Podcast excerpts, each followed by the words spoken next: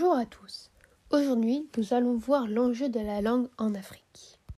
Tout d'abord, d'après Atlas des civilisations du monde, l'Afrique est un continent très divisé sur le point de vue linguistique notamment.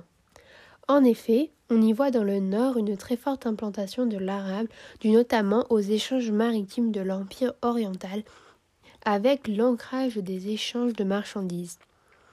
Dans l'ouest et au centre de celle-ci, on voit que la langue officielle est en grande majorité la langue française, due aux colonies apparues au XIXe siècle, mais aussi l'anglais et le portugais. Lors de ces colonisations, de nombreuses traites négrières ont eu lieu de la part des Européens. Aujourd'hui, ces langues sont restées implantées sur le territoire et utilisées pour la majorité de la population.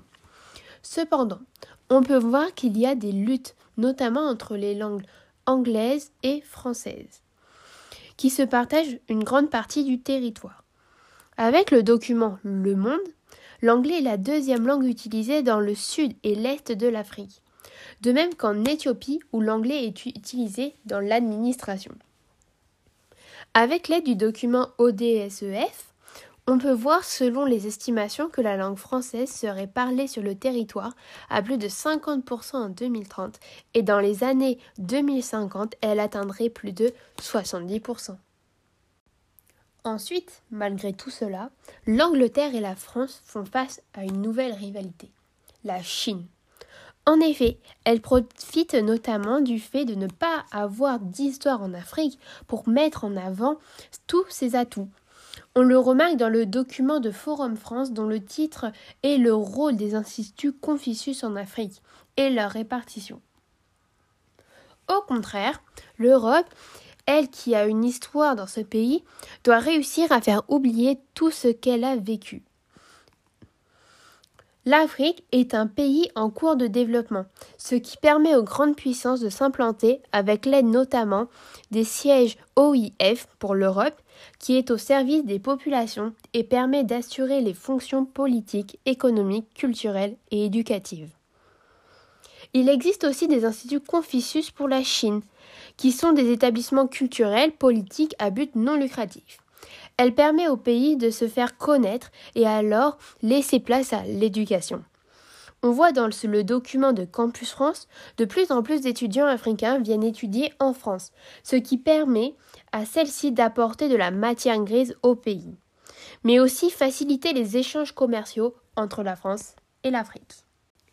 Puis, ce rayonnement de la langue s'exerce également avec les médias on remarque que le système est évoqué dans le document CGTN, un média chinois francophone. Il existe de plus en plus de médias qui se développent à l'étranger. La Chine, par exemple, a une chaîne télévisée en France, où il est retranscrit les informations chinoises en français, accessibles à tout le monde. C'est également le cas avec la France. Dans l'article de France 24, un média francophone de diffusion internationale, il diffuse des actualités sur tout le monde et accessible à toute population. Ce système crée une rivalité entre les pays diffusant ces informations. Avec la création des instituts pour la Chine, de plus en plus d'étudiants s'emparent de la langue mandarine, puisque celle-ci qualifie aux étudiants de donner une bourse, ce qui permet à ces derniers d'assurer une suite. Elle transmet également la culture chinoise. La Chine a besoin d'alliés et se réfère donc à l'Afrique en cours de développement et va l'aider par la suite à rentrer dans l'ONU. Pour essayer de limiter ces différends, la Chine utilise son soft power, ce qui lui permet de limiter les impacts. Par exemple, en France, il existe déjà 17 instituts Confucius qui sont implantés.